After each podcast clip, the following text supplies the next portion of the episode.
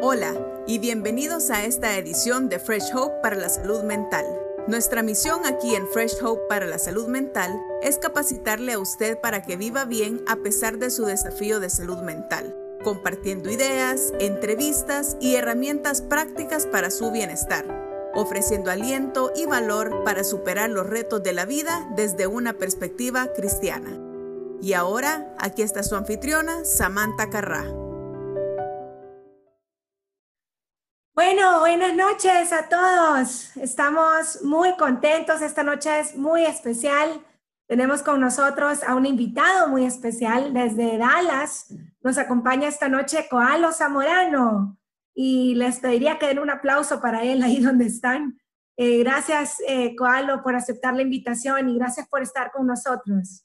No, un placer, Samantha. Gracias por la invitación. Aquí estamos a la orden. Gracias, en serio, por tomarte el tiempo para compartir con nosotros un poco de lo que Dios ha hecho en tu vida. Eh, como sabes, en, Fresh Hope creemos que es posible vivir una vida plena y abundante a pesar de tener un diagnóstico como la ansiedad o la depresión. Eh, proveemos apoyo entre pares basado en la fe. Pero quería para los que nos están sintonizando contar un poquito de ti. Eh, sé que eres esposo de Lorena Warren, eh, y eres padre de dos princesas, ¿verdad? Este, Laura Lorena, ¿no? Y Rebeca. Y suegro también ya. Ya eres suegro, no, no pareces. Sí, sí, Laura Lorena se casó con Ish Melton, se llama el, esposo. Qué bueno, ahí en Dallas. En Dallas, sí. Qué bueno, felicidades. Gracias, gracias. Ya pronto, pronto vas a ser abuelo. para dos años de casado. Wow, ya un rato, ¿no? Ya casi te van a hacer abuelo en serio. Ah, ya quiero. Ya me imagino. Van, a ser unos músicos, esos nietecitos, con el favor de Dios. Así es. Bueno, pues Coalo ha ganado varios Grammys y ha compuesto una gran cantidad de canciones que han sido parte importante para la iglesia latinoamericana. Entre mis favoritas está pues Al que es digno, eh, este Jesús, eres mi buen pastor, eh, más que palabras y pues por supuesto mi confianza está en ti, entre otras, ¿no? Eh, y Coalo también escribió un libro que se llama No estás solo. Este fue el resultado de un tiempo duro en el que sufrió ataques de pánico, pero por la gracia de Dios vemos a Coalo viviendo una vida plena y abundante a pesar de eso que atravesó. A ver, Coalo, nos encanta tu libro y, muchos de nosotros sentimos que estás contando parte de nuestra historia cuando, cuando la leemos, ¿no? Yo te quería preguntar qué sucesos ocurrieron, que nos cuentes tú eh, qué había, qué estaba sucediendo para que te animaras a, escribir el libro. Bueno, mira, el, libro realmente fue algo que personalmente yo nunca pensé que yo iba a hacer, ¿no? Eh, escribir este libro no estaba en mis planes personales. Lo que sucedió fue que, bueno, ya habían pasado algunos años desde que yo pasé por esta crisis, eh, que ya, había pasado por esta crisis y una, una, amiga que yo tengo que se llama Tessie DeVore, em, ella eh, trabajaba para una editorial en Miami, una editorial muy importante, y cuando ella se entera de lo que, de lo que a mí me pasaba, de lo que, de, lo que yo viví, creo que su esposo también pasó por algo así, y entonces ella estaba muy identificada con el tema. Oh. Entonces ella me anima y me dice, tú tienes que escribir un libro de esto. Y yo le dije, no, yo nunca voy a escribir un libro. O sea, yo no soy, yo no soy escritor de libros, ¿no? Pero ella me insistió tanto, me insistió tanto hasta que, voy a decir, casi me arrinconó. Y me mandó un contrato, me dijo, este es el contrato, lo vas a firmar. Y somos amigos de muchos años, ¿no? Entonces, eh, eh, con Lorena y todos, nos conocemos desde antes de que estaba yo casado y todo. Y y este, y en fin, me convence y pues yo empiezo a escribir el libro como yo puedo. Ella me dio unos tips, mira, hazle así, no sé qué. Me pusieron una persona como para que me, tipo coach, para que me dijera cómo hacerle, porque yo nunca había hecho esto. Eh, y me tardé como dos años porque yo empecé a escribir el libro y el contrato decía que tenía que entregar 35 mil palabras, más o menos, ¿no? Entonces yo, yo no entendía cómo se veía eso en un libro. Yo pensé, pues bueno, eso yo empecé a escribir, yo, yo empecé en los viajes, en el avión, agarraba la computadora y empezaba a escribir y me emocioné mucho porque empecé a poner los capítulos, empecé a armar el esqueleto del libro y luego empecé a escribir la historia. Eh, pasó unos meses cuando de repente me di cuenta que ya terminé, dije, wow, ya terminé. Y entonces le pongo al programa este que me diga cuántas palabras llevaba y cuando me dice cuántas palabras me, llevaba, casi me da otro ataque de ansiedad ahí porque llevaba seis mil palabras. No puede ser. Me han pedido 35 mil, entonces yo me, me, frustré tanto, me frustré tanto que dije, no, yo sabía que yo no estoy para escribir libros y, le, le, dije a ella, sabes que olvídate, yo no lo voy a hacer, eh, no sé, que lo haga alguien más. El caso es que ella siguió insistiendo, siguió insistiendo y me pusieron una persona, es una señora periodista de, Argentina, y ella fue la persona que Dios usó para que yo terminara este libro. Ella me, estuvo hablando, me entrevistaba, ella leía lo que yo había escrito y me preguntaba más cosas. Me decía, bueno, yo, yo leí lo que escribiste aquí, pero a ver, explícame más por qué dijiste eso. Entonces yo empezaba a hablar como periquito y ella estaba grabando toda la conversación y después ella ya lo transcribía. Y así fue como terminamos el libro, ¿no? ¡Wow! esa es la historia realmente del libro. Mi esposa escribió un capítulo también donde ella da su perspectiva y luego una, una, doctora también eh, especialista en este tipo de, situaciones también escribió otro, otro capítulo al final.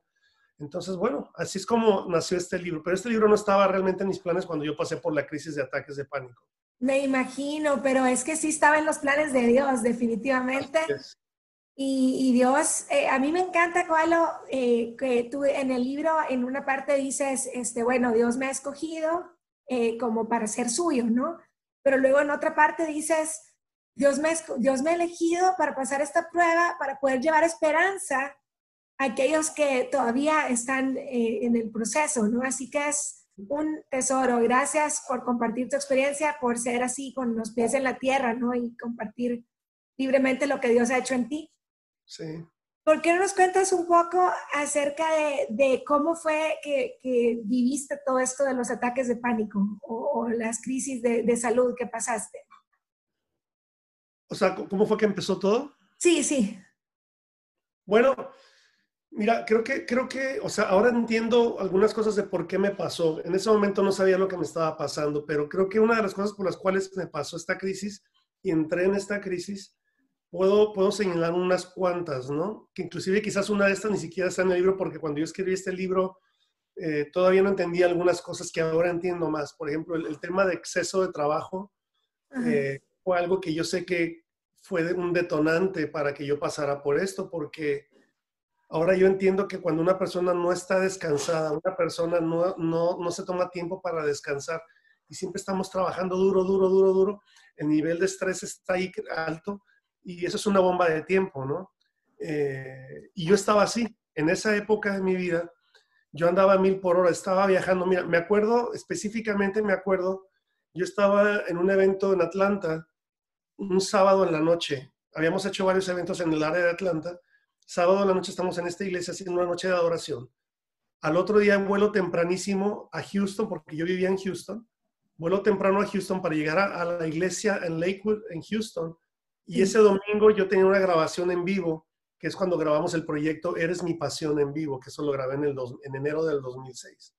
Y yo termino la grabación en vivo y al otro día ya estamos en el estudio trabajando, editando, regrabando cosas, limpiando. Yo ya llevaba como dos semanas de estar trabajando en esta grabación, cuando en un break para el almuerzo, vamos a un restaurante a comer para, para comer el almuerzo, el, el, el lunch, y ahí fue donde tengo la primera crisis, ¿no? Ahí es donde yo estoy sentado comiendo y ahí empiezo a sentirme que me voy a morir y toda esta cosa.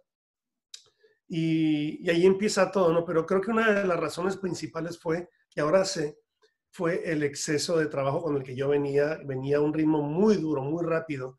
Y creo que mucha gente eh, está pasando ahora mismo por crisis así, porque no sabemos descansar. Y, y, te voy a decir algo, Samantha, que, que yo he aprendido en estos últimos años el no, el no aprender a descansar y a honrar a Dios y a obedecer a Dios con nuestro descanso se vuelve casi como una maldición para nosotros porque esto es lo que yo he aprendido del descanso. Así como cuando tú y yo diezmamos, Y la Biblia dice en Malaquías que cuando diezmamos y le damos a Dios nuestro primer 10%, Él va a bendecir nuestras finanzas y Él va a abrir las ventanas de los cielos, y etcétera, etcétera. Eh, cuando nosotros descansamos, es como el diezmo, pero en, en, nuestro cuerpo físico, en nuestro rendimiento físico, en nuestra salud física. Entonces, mucha gente está ahora mismo luchando con esta crisis de ansiedad, con estos ataques de ansiedad y de pánico, pero cuando se ponen a yo les, yo les reto a que se pongan a revisar su ritmo de vida. O sea, sean honestos, padres, y digan, a ver, ¿cómo está mi ritmo de vida? ¿Cómo está mi nivel de estrés? Porque siempre ando a mil, ¿verdad? Ando a mil, mil, mil, mil por hora, porque tengo que trabajar, porque si no, no hay, muchos dicen, si no trabajo no hay comida, y eso no es cierto. Eso, eso, eso es un engaño en el cual hemos muchos caído. No, si yo honro a Dios, va a haber comida. Si yo obedezco a Dios, va a haber comida. Eh, Dios puede hacer más con seis días que tú y yo trabajemos que con siete.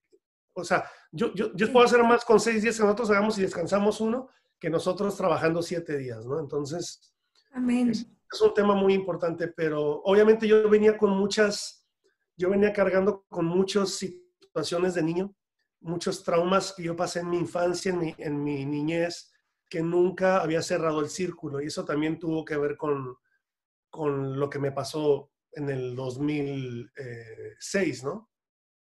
Sí, correcto. Yo eh, vi en tu libro que, que, comentas que hiciste como una, yo le llamaría una especie de limpieza interior, o sea, una, con tu consejero te sentaste a revisar, ¿verdad? Y, y, hiciste, hablas en tu libro de varias cosas importantes, por ejemplo, hablas del perdón.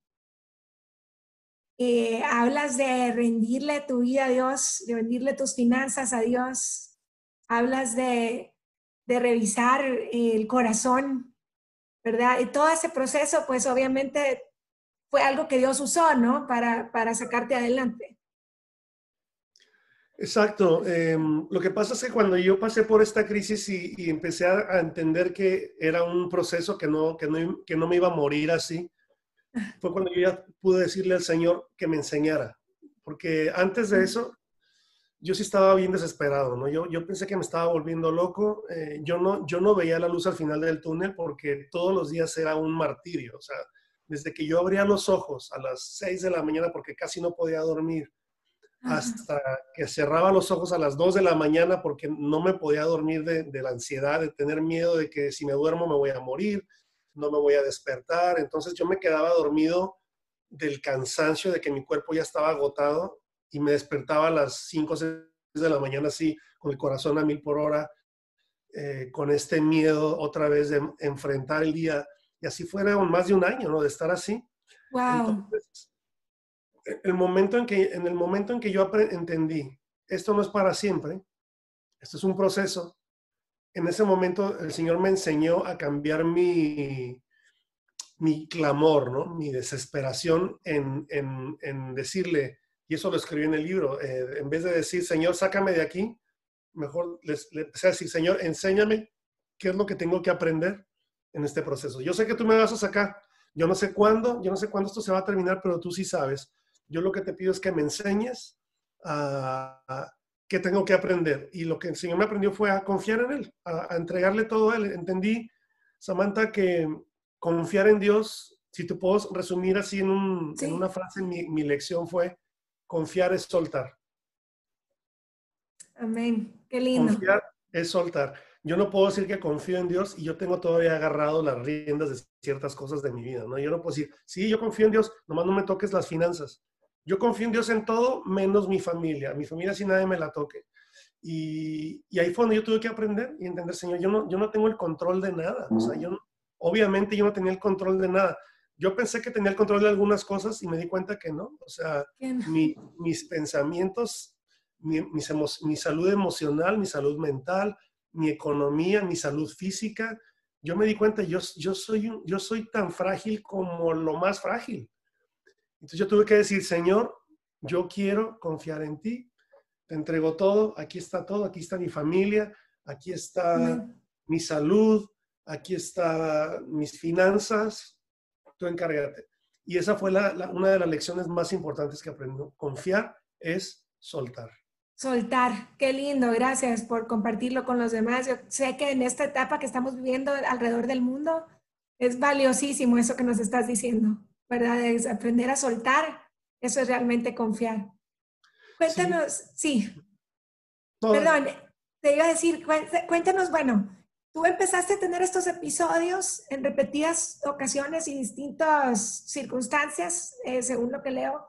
E incluso eh, una vez estabas ministrando en una iglesia y, tuviste que, rendir tu puesto, o sea, darle tu puesto a alguien, decir, continúa tú, ¿no? Y yo me voy. Este, Empezaste a tener esos episodios de miedo intenso, de sensación eh, de muerte inminente, de, del pánico del corazón y todos estos síntomas. Pero cuéntanos, digamos, cómo fue, cuéntanos un poquito de cómo fue el proceso para encontrar un diagnóstico certero de qué era lo que estaba pasando. Bueno, em, cuando, cuando pasó lo de la iglesia, yo todavía no tomaba consejería. Porque ah. cuando tuve el primer episodio, el, el, que les platiqué del restaurante, como yo no sabía lo que me pasaba, yo simplemente, pues, a mi entender, ¿verdad? Yo llegué a la casa y mi esposa oró por mí, los dos estábamos como que, ¿qué es esto? Em, se me calmó un poquito, me, supuestamente lo controlé, eh, pasaron las semanas, pasaron algunos meses. Yo tenía un viaje, eh, venía, un, venía un, buen bloque de fechas donde iba a viajar bastante, iba a estar separado de mi familia como por tres semanas. Y eso me tenía un poquito como nervioso, ¿verdad? Porque nunca he estado tanto, tan, tantos, días, eh, tantos días separado de mi familia. Entiendo. Y entonces, ya eso me tenía como que un poquito como raro y pasó una situación familiar, una situación tensa familiar que me causó a mí como otra vez ese sentimiento de ansiedad muy fuerte, pero yo lo suprimí y como que, ok, ya, ya pasó, sigamos. Entonces yo dejo a mi familia en, en esta ciudad y yo me voy a empezar mis viajes. Mi familia se iba a quedar en, en, esta ciudad donde, donde es mi esposa. Como dos semanas yo me iba a ir, yo me fui, yo iba a viajar y en dos semanas yo regresaba, por ahí, dos semanas y media. Nunca había hecho yo eso en mi vida. Entonces, ahí es que voy a hacer un concierto, una noche de adoración en una iglesia de unos amigos en, la frontera de México y Estados Unidos, que se llama, la ciudad se llama Piedras Negras. Oh.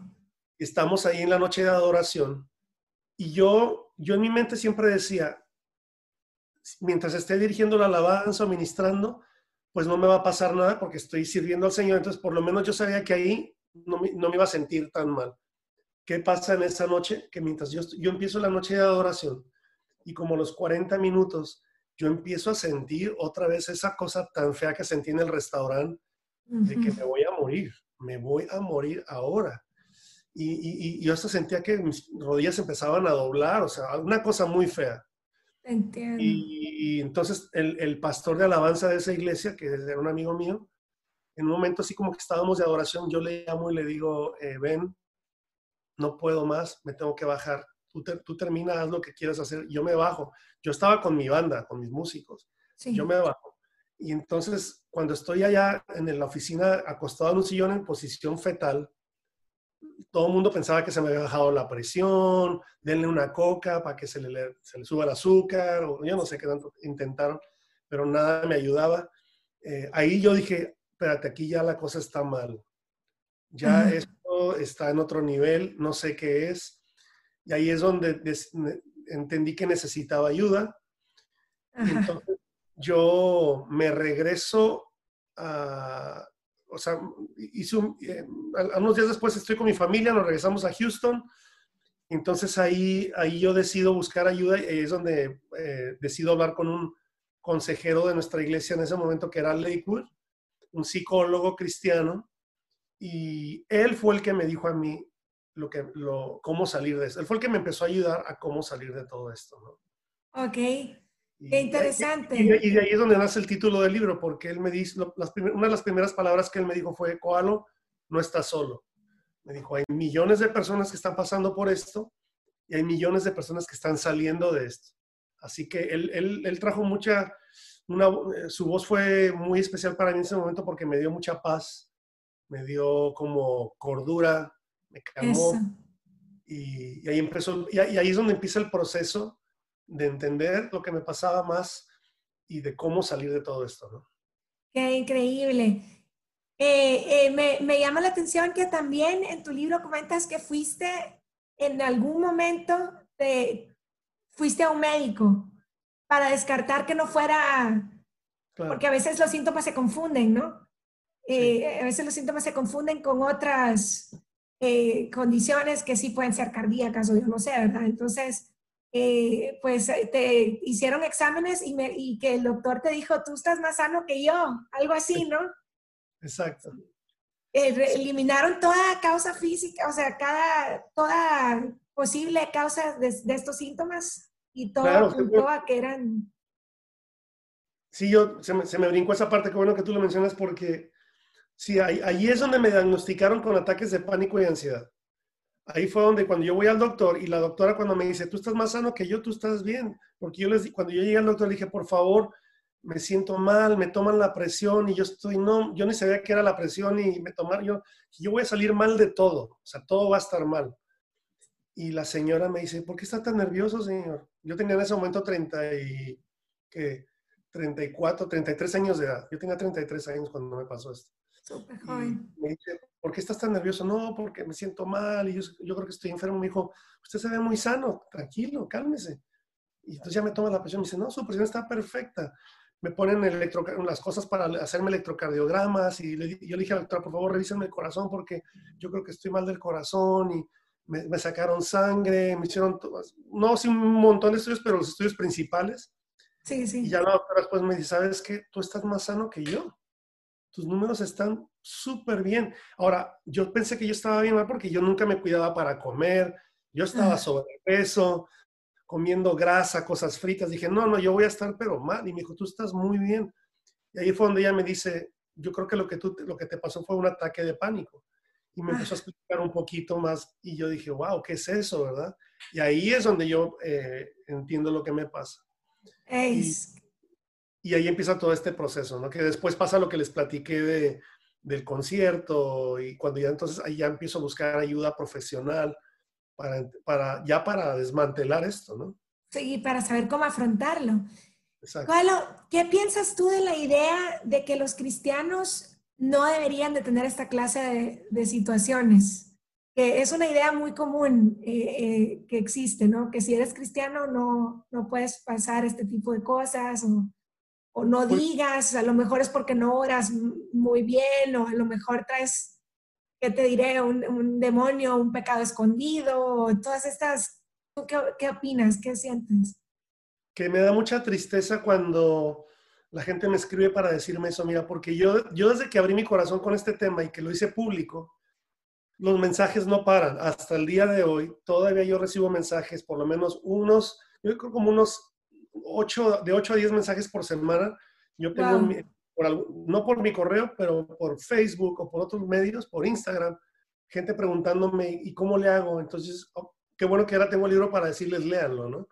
Pero mucha gente me escribe diciéndome eso.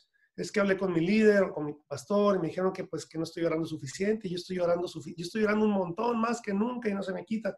Entonces, me da tristeza porque si alguien, alguien le dice eso, sobre todo un pastor o un líder le dice eso a alguien que está pasando por esto, me, me preocupa ese pastor o ese líder porque ellos son los que mejor deberían saber, porque en la Biblia hay historias de gente que pasó por depresión, por...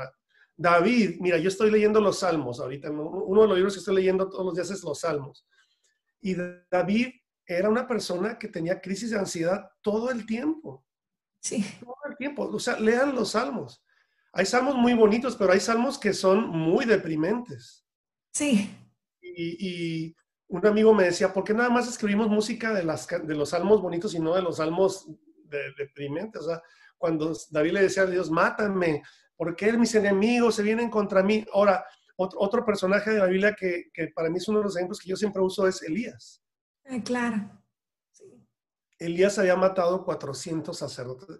Elías acababa de ganar una de las victorias más impresionantes que leemos en la Biblia.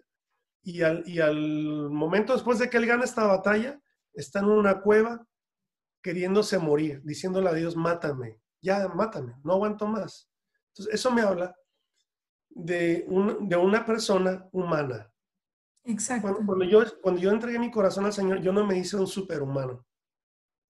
Ningún cristiano, que, que, ninguna persona que le dio su vida a Jesús, eh, no, ninguna persona se convirtió en un superhéroe, en, un, en una persona así fuertísima. No, seguimos siendo los mismos humanos, nos, nos, vamos, a, nos vamos a enfermar, si te cortas te vas a sangrar, o sea, somos humanos, no, no pasó nada fisiológicamente, esta es una obra en el espíritu. Entonces, ¿qué pasa? Que cuando pasamos por una crisis como esta, eh, vuelvo a repetir, quizás una de las razones, y, y, puedo asegurarte que una de las razones principales por las cuales mucha gente el día de hoy pasa por crisis de ansiedad y de pánico, es por el, el exceso de estrés. Hay un exceso de estrés. Yo hablaba con un amigo que él es también psicólogo eh, cristiano y él me decía, todos tenemos que tener una cierta cantidad de estrés, porque esa, cierta cantidad de estrés, estoy hablando fisiológicamente, sí, sí. sí. Em, lo que te hace salirte de la cama todas las mañanas es un nivel de estrés. O sea, eh, tu cuerpo produce ciertas cosas que te causan tener una, algo que te dice, ok, vamos a empezar el día, ¿verdad? Unos más lentos que otros, yo soy de los lentos, pero igual nos levantamos y empezamos. Eh, lo que, él me decía, lo que pasa es que ahora el estrés ya no es este, el estrés es este. ¿Ves? Entonces, no estamos viviendo con este estrés, estamos viviendo con este estrés. Y mucho de este estrés de aquí para acá, del de aquí a acá, ese estrés, no, lo voy a generalizar, pueden ser muchas cosas, pero ese estrés porque quiero una casa más grande, entonces me tengo que matar para trabajar más porque quiero esa casa o quiero ese carro o quiero viajar allá, o quiero hacer esto. Entonces nos autocargamos con muchas cosas que a veces ni necesitamos y nos ponemos este estrés encima. Eh, en vez de decir, en, ese área, decir, bueno, Señor, yo estoy contento con lo que me has dado, tener contentamiento y si Dios decide bendecirte más, pues chévere, eh, cómprate algo más grande o una casa más grande, pero nos estresamos demasiado porque vivimos en un mundo que es un mundo consumista 100%, ¿no? nos están vendiendo constantemente, compra, ten esto, la computadora, el teléfono, la ropa, la moda, eh, eh, hablando de relaciones, eh, cómo, ahora vivimos en un mundo donde todo es rápido, todo es rápido, ¿verdad? Queremos que las personas reaccionen rápido y si, y, si los chicos no, no, ¿cómo se dice esto? no tienes una respuesta rápida de la otra persona, te desesperas, todo el tema de los videojuegos. Yo, yo tenía eh, personas así, he estado, estado presente con personas así, eh, jovencitos en sus, en sus años de adolescente, que ahora están metidísimos en un montón de videojuegos y están jugando en línea, ¿no? Y están solos ahí eh, con sus audífonos, con su micrófono, jugando, gritando. Yo, yo un día estaba escuchando a una persona porque estaba cerca y, y estaba enojado. No, pero ¿por qué? Yo le decía, oye, ¿por qué? ¿por qué estabas tan molesto? Es que no estaba jugando bien y que no lo mató. Digo, pero es un videojuego. Yo me acuerdo cuando para mí los videojuegos eran algo divertido. Sí. O sea, yo jugaba videojuegos para divertirme, no para estresarme. Exacto. Pero ahora eso se ha convertido en un estrés terrible. Entonces, vivimos en un mundo lleno de estrés. Por eso me encanta lo que dice el Salmo 23. El Señor es mi pastor y nada me faltará. Y esto es lo que quiere hacer el Señor nuestro pastor, llevarnos por aguas delicadas, por pastos de reposo. O es Amén. Algo así. Amén. Eso es lo que Dios quiere hacer hasta llevarnos por, que vivamos vidas de reposo, por, eh, que, que, aprendamos a tener un ritmo de vida donde podamos sí, ser los proveedores de nuestra casa sin estresarnos, sin hacer más de lo que tenemos que hacer, aprender a descansar, a honrar a Dios con nuestro descanso yo sé que van a haber una diferencia. Amén, amén, buenísimo. Sí, está comprobado que eh, exposición a largos periodos de estrés cambia la química cerebral. Claro. Imagínate, cambia la química cerebral y, luego por eso estamos todos desconfigurados, ¿verdad? Fíjate cuál lo que yo no, no, te, no te he tenido la oportunidad de decir, pero yo he sido diagnosticada con trastorno bipolar y me he recuperado, gracias a Dios, estoy con mis síntomas en remisión y funcionando muy bien en la vida. Eh, gracias a Dios, eh, eh, acudí a la parte médica, ¿verdad? y estoy en tratamiento. Pero también este, encontré a Fresh Hope, eh, Fresh Hope para la salud mental. Eh, tenemos eh, recursos en línea, Hope Coaches y tenemos grupos de apoyo que, se, que se están en línea ahorita por las situaciones de cuarentena. ¿verdad? Está empezando en Latinoamérica a haber grupos de apoyo en español.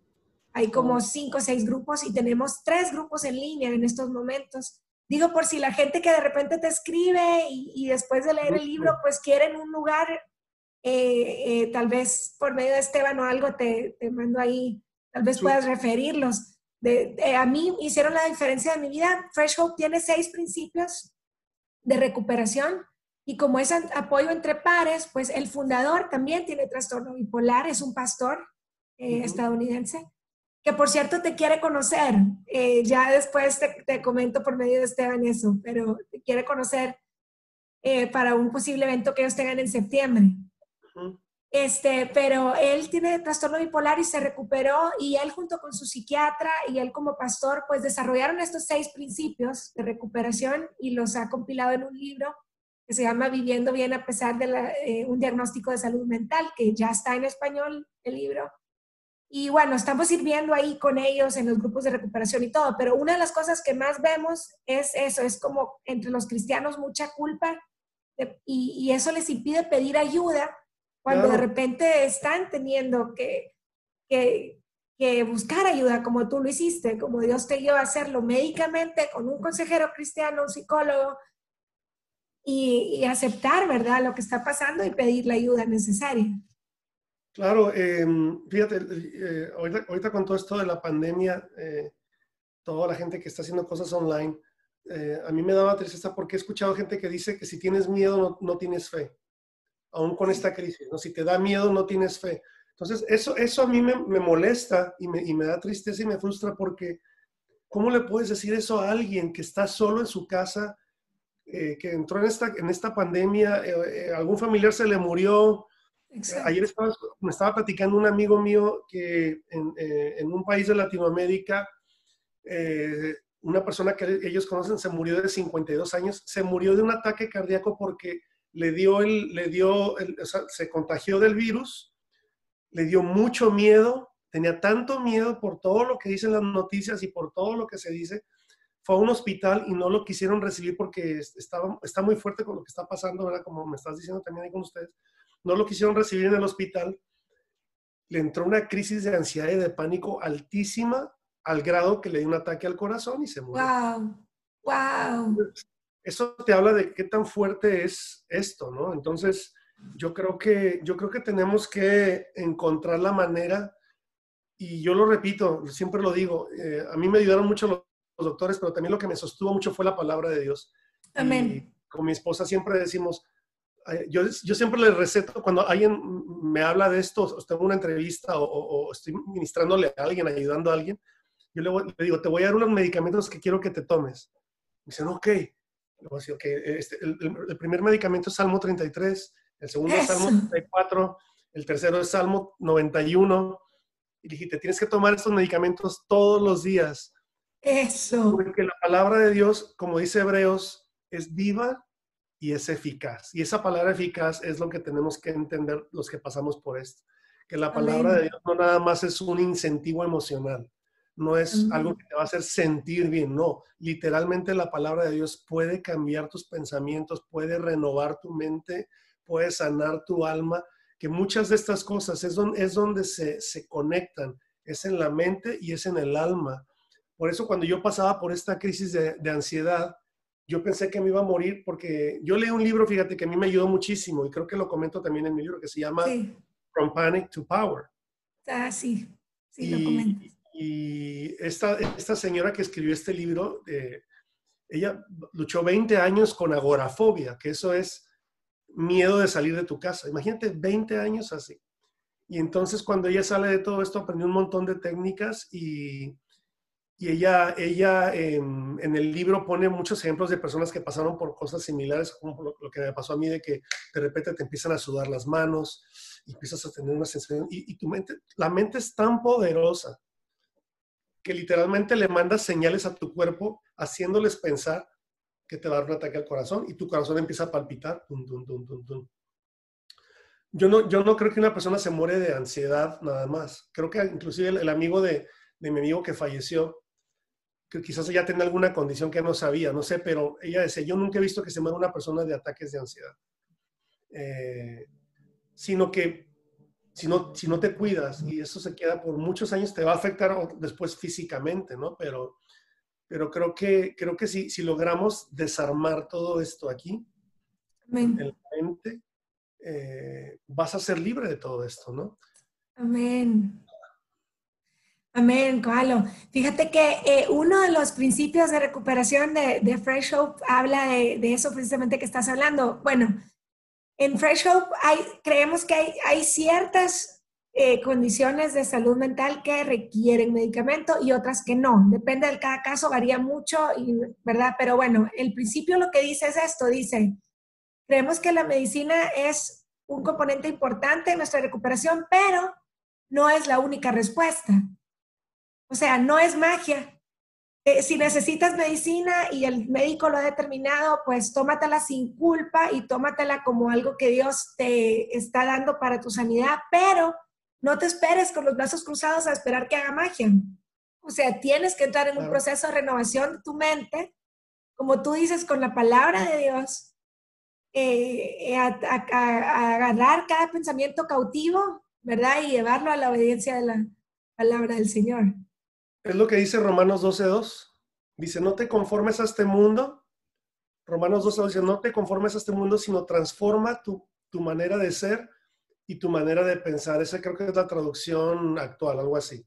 Amén, eh, qué lindo. Me encanta esa traducción porque dice, em, no, te, no, te, conformes a este mundo y lo dice, sino que transforma tu mente y tu manera de, y, tu manera de ser y tu, y, tu, y, tu, y tu manera de pensar. No dice y Dios transformará tu manera de ser y tu manera de pensar. No, dice, tú transforma tu mente. Es decir, es mi responsabilidad lo que yo le meto a mi mente. a veces queremos que sea una pastilla mágica que arregle todo, que venga el pastor y, que ore por mí para que se me quite este ataque de pánico, pero yo estoy todavía pegado a mi teléfono viendo las noticias y, y, leyendo cada, cada, cada noticia y viendo todos los videos de toda la gente que tiene sus teorías de por qué pasó lo del coronavirus y no sé y están viendo las estadísticas, y se saben las estadísticas, las tienen a la punta de la lengua, ¿no? Uy, ya supiste que en Chile se murieron cuatro más hoy. Yo digo, si estás luchando con esto, ¿por qué te sigues alimentando de la misma basura que te está causando todo esto?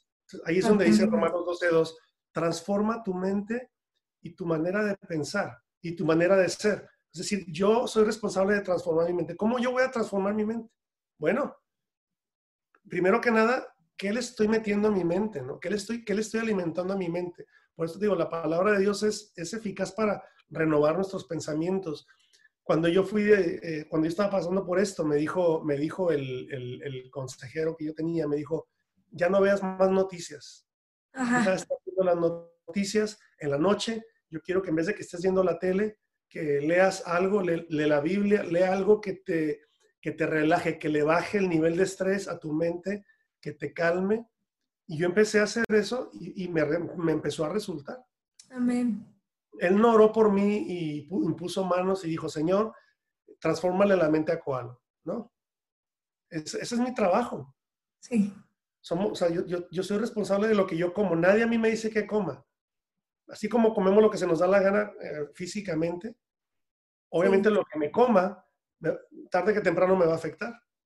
Hay gente que dice, no, estamos jóvenes, yo voy a comer. Ok, come lo que quieras, pero me platicas en 10 años cómo te salen los exámenes. Sí. Entonces, eh, es lo mismo con la mente.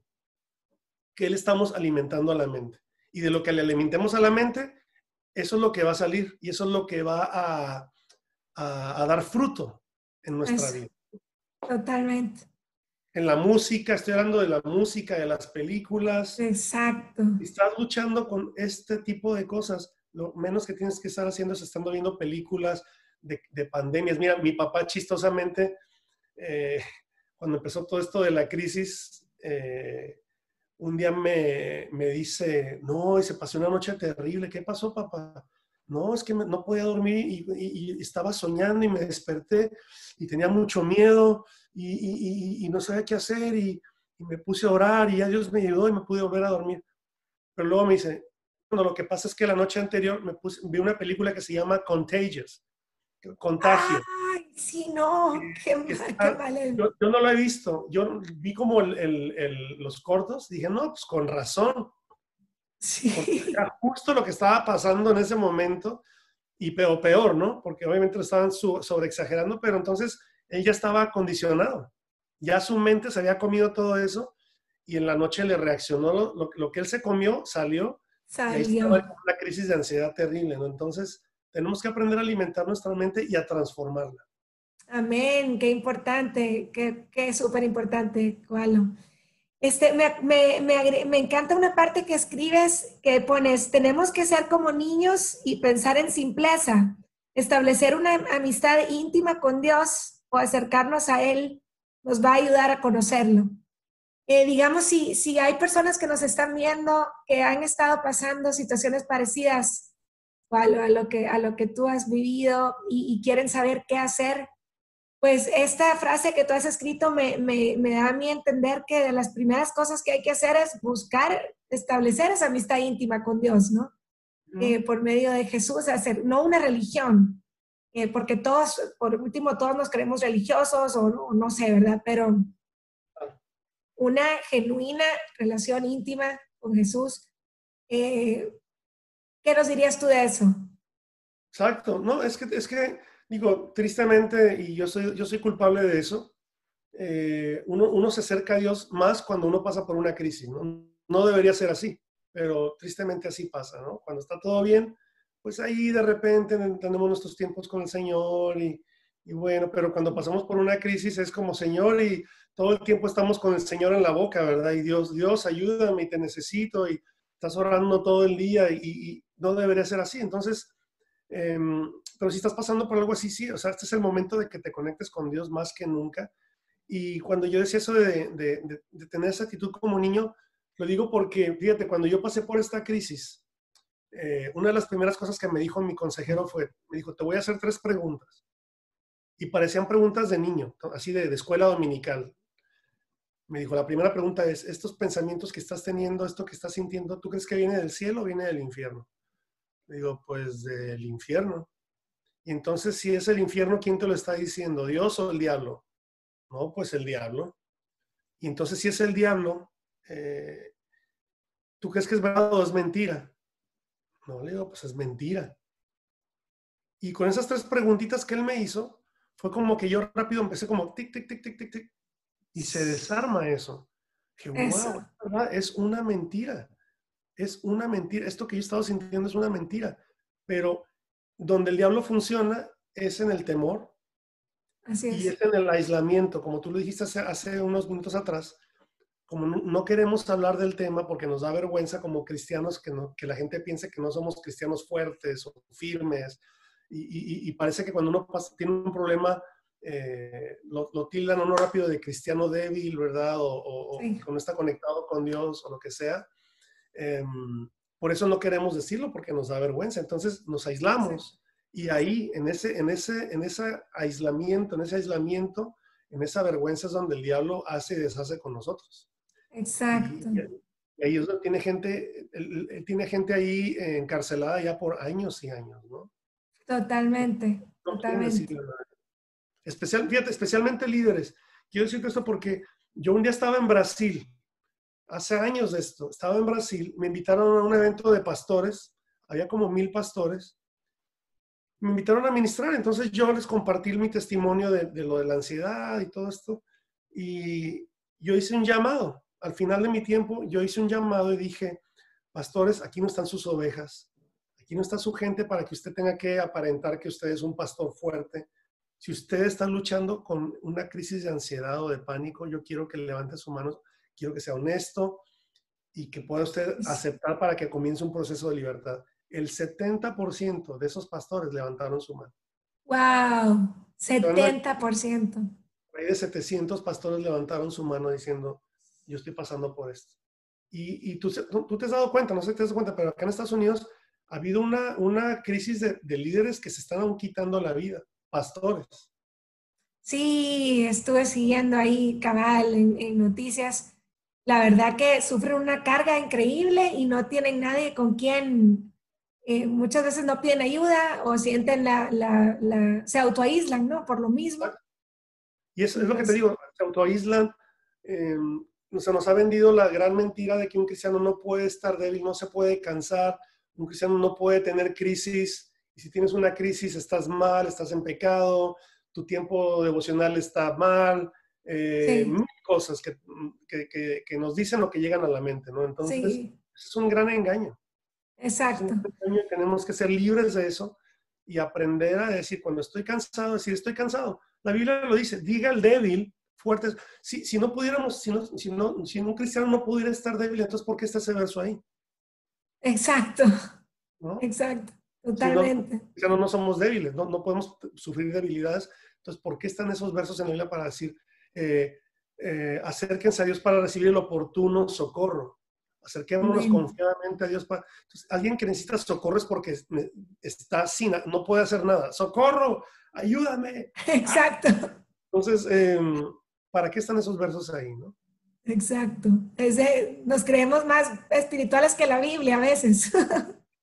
Exacto. Este, me encanta, eh, gracias de verdad por todo lo que nos has compartido, los tesoros de tu corazón y, todo el tesoro de lo que Dios ha hecho. Eh, de lo que, rescatando de lo que te dijo el consejero cuando llegaste, me encanta que te dijo, eh, esto va a pasar, ¿verdad? Esto va a pasar. Y luego, pues te dijo esta frase que se ha vuelto célebre en tu vida, que es, no estás solo, ¿verdad? Y yo quisiera quizás que para ir cerrando eh, nos, nos dieras algunas palabritas para el, si hay alguien que está viendo ahorita esto y está luchando, ha estado luchando con ansiedad, con ataques de pánico, quizás ni siquiera sabía cómo se llamaban, quizás ni siquiera sabía qué eran. Y ahora Dios le ha hablado y, ha usado tu experiencia para llegar, ¿qué le dirías que haga o qué, qué consejo le dirías? Bueno, por lo que hemos platicado, número uno, eh, reconocer que necesitas ayuda. Necesitas reconocer que necesitas ayuda y que esto tú no lo puedes pelear solo. Yo quiero decirle a esas personas que tú no vas a poder salir solo de esto. Tú tienes que buscar ayuda, tienes que hablarlo con alguien, alguien de confianza.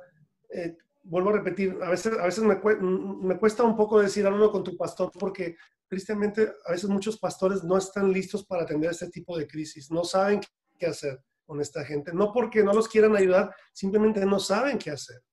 Yo me he encontrado con los que me dicen, es que, ¿qué le digo? ¿Cómo le hago? Porque no, como, la, la, realidad es que si no has pasado por esto, a veces es bien difícil poder ayudar a alguien en este tema porque es un tema muy extraño, es un tema muy, bueno, es un tema un poco tabú, pero también es un tema un poquito em, complicado de, de, entender, ¿no? A menos que lo hayas pasado yo he hablado con gente que me dicen, ¿sabes qué? Yo, no, yo te escuchaba hablar de que pasaste por una crisis y yo decía, bueno, pues pobre Coalo, ¿verdad? Y lloraban por mí. Dice, pero hasta que me pasó, ahora sé lo que te pasó y ahora entiendo lo que te pasaba y wow, mano, qué fuerte. Entonces, yo creo que cuando uno está pasando por eso, tienes que buscar gente que realmente te pueda ayudar, que te pueda entender. Y, mira, yo le quiero decir algo a los pastores, si hay algún, algún pastor que va a escuchar esto, algún líder que dice, no sé qué hacer, yo, le recomiendo esto, es muy sencillo. Escuche, solamente escuche, no les predique, no les trate de arreglar la vida en, una consejería, no les diga, mira, eh, haz esto, haz esto, haz esto y se te va a quitar, porque a lo, mejor no se le va a quitar. Eh, entonces, a veces lo que mucha de esta gente necesita nada más es que alguien los escuche. Que uno puede decir, pastor, estoy pasando por esto, estoy luchando con esto, no sé qué hacer, tengo miedo, y que tú puedes decir, wow, bueno, a ver, ¿qué más sientes? Y vamos a orar. No, no le trate de resolver la vida en esa consejería, sino diga, Señor, ayuda a mi hermano, eh, sosténlo, háblale a su corazón y ya. Exacto. Porque a veces como líderes, ¿sabes? Cometemos el grave error. Sí. De quererle arreglar la vida a todo el mundo, ¿no?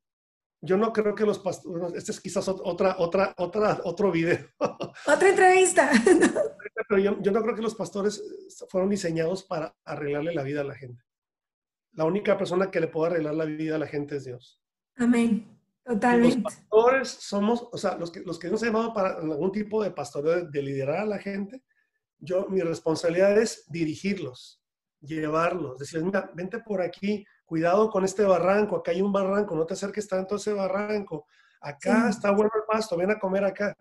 Pero yo no puedo arreglar la vida de la gente. Yo no, yo, hay muchas cosas que uno lucha internamente que yo nunca voy a saber. Solamente Dios. Entonces, eh, ese es el consejo que yo le daría a los pastores. Pero vuelvo a repetir, si tú estás luchando con esto, busca a alguien con el cual puedas hablar, que puedas abrirle tu corazón y, y busques ayuda profesional. Busca ayuda profesional. Tienes que comenzar a descartar todo. En mi caso, yo fui al doctor. Yo no sé si estoy, estoy mal físicamente. Ya cuando descartaron todo, eh, ahí fue que entendí, bueno, entonces esto es algo ya mental, ¿verdad? Esto es algo emocional. Y ya, ya atendimos esta área. Entonces, tenemos que entender la raíz, de dónde viene todo esto. Gracias, Carlos. Sabes que es muy importante también eh, y es el, el, rol que Dios eh, jugó por medio de tu esposa. este, el apoyo que ella eh, pudo brindarte. Y yo no sé si en estos momentos alguien nos está viendo y dice, yo no tengo ataques de pánico ni estoy padeciendo nada, pero tengo a alguien en mi familia que sí. Y, y pues ahí está este capítulo que tu esposita escribió, es muy lindo, donde Dios le, le, ayudó a no juzgar, a no presionar a, estar al lado tuyo. Es, es, muy, muy lindo, la verdad, y saludos, por cierto, a, tu esposa. Claro que sí, eh, gracias. ese es muy importante, ¿verdad? El apoyo de ella. Y bueno, este canto para cerrar, ya hoy sí, es el canto de mi confianza está en ti. Eh, el Señor te lo dio en uno de, saliendo tal vez de uno de los momentos difíciles, ¿no? Así entendí.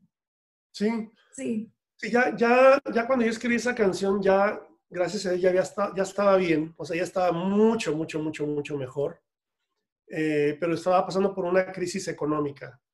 Eh, ok. Un momento económico complicado, y estaba yo teniendo un devocional, y empecé a leer el Salmo 33, y ahí por, el, por todos los versículos, los versículos a partir del, del versículo 12 como hasta el 22, después lo pueden leer, hay muchos versos ahí donde Dios me habló y, me enseñó que yo tenía que confiar en Él, ¿no? Y ahí, y ahí es donde viene esta, de ahí nace esta canción, Mi Confianza en ti. Ahí la empecé a cantar.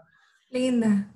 Y ahí nace, eh, ahí se abrió otra vez como una fuente de creatividad, porque cuando yo pasé por toda esta crisis, estos, todo el 2006 y, y gran parte del 2007, yo estaba como que en una sequedad creativa muy fuerte, ¿no?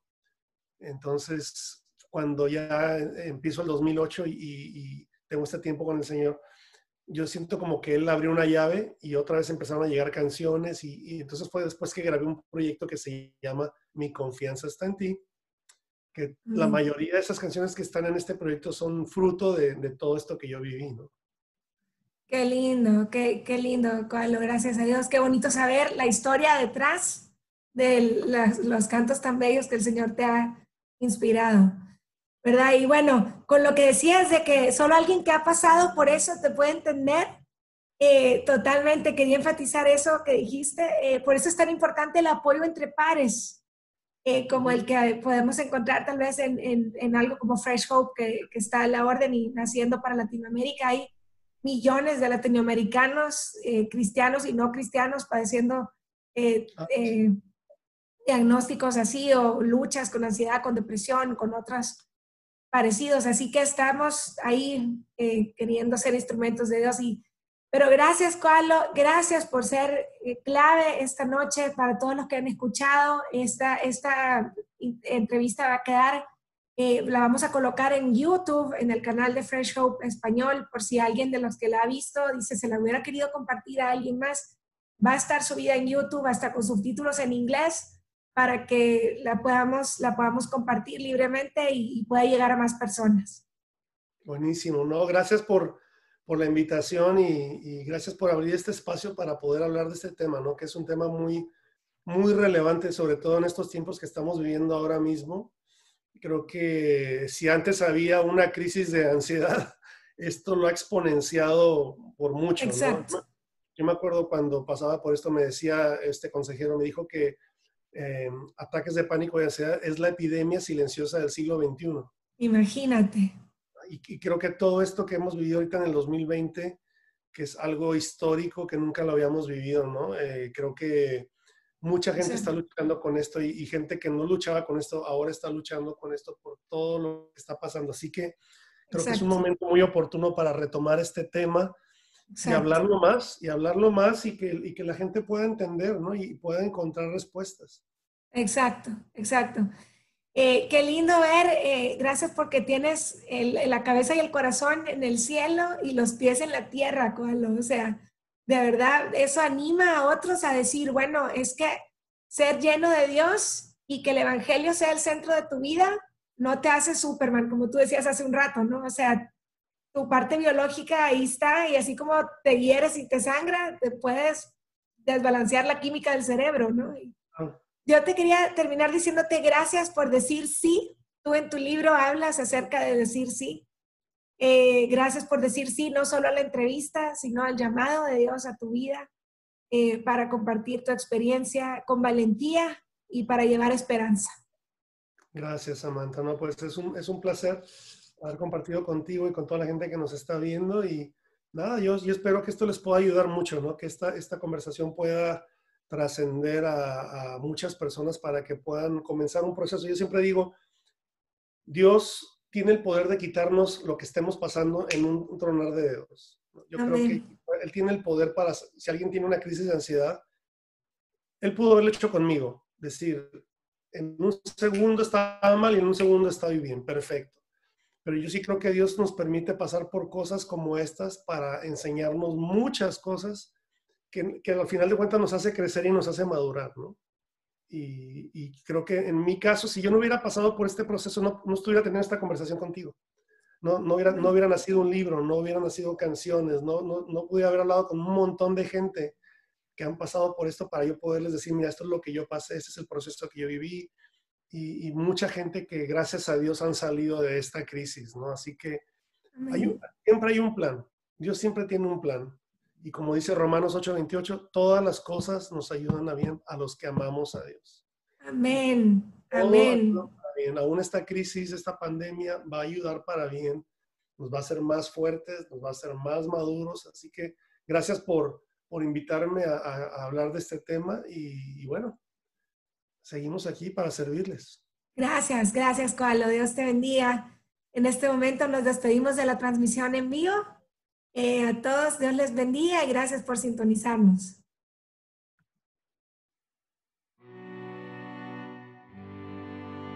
Usted ha estado escuchando Fresh Hope para la salud mental. Si tienen una oportunidad, comente, comparta y suscríbase al podcast Fresh Hope para la salud mental en iTunes o en el servicio que usted utiliza. Le recomendamos que comparta nuestro podcast en las redes sociales con sus amigos y familiares. Podcasts anteriores de Fresh Hope para la salud mental se pueden encontrar en freshhopeformentalhealth.com, Spotify, SoundCloud, iTunes, iHeartRadio, Stitcher Radio y YouTube. El podcast Fresh Hope para la salud mental es parte de Fresh Hope. Fresh Hope es una red internacional de grupos de apoyo cristiano entre pares de salud mental que capacita a las personas para vivir bien a pesar de tener un diagnóstico de salud mental. Para obtener más información sobre Fresh Hope, visite freshhope.us o freshhopeespañol.com. Fresh Hope es una de las redes líderes de grupos de apoyo de pares basados en la fe a nivel internacional. Nuestra anfitriona, Samantha Carrá, es la embajadora de Fresh Hope para el mundo de habla hispana. Es una pastora juvenil que vive bien a pesar de tener un trastorno bipolar. El fundador y presidente de Fresh Hope es el pastor Brad Hayes, un pastor que vive bien a pesar de tener un trastorno bipolar. Brad es el autor del libro Fresh Hope for Living Well, que está disponible en inglés en amazon.com y también estará disponible en español muy pronto. Si usted o alguien que conoce está interesado en asistir a una reunión de grupo de Fresh Hope o si está interesado en comenzar un grupo en su comunidad, puede contactar a Samantha en samantha.freshhope.us. Samantha se deletrea S-A-M-A-N-T-H-A. No solo tenemos grupos locales, sino también ofrecemos grupos Fresh Hope en línea. Para mayor información, visite www.freshhopeespañol.com.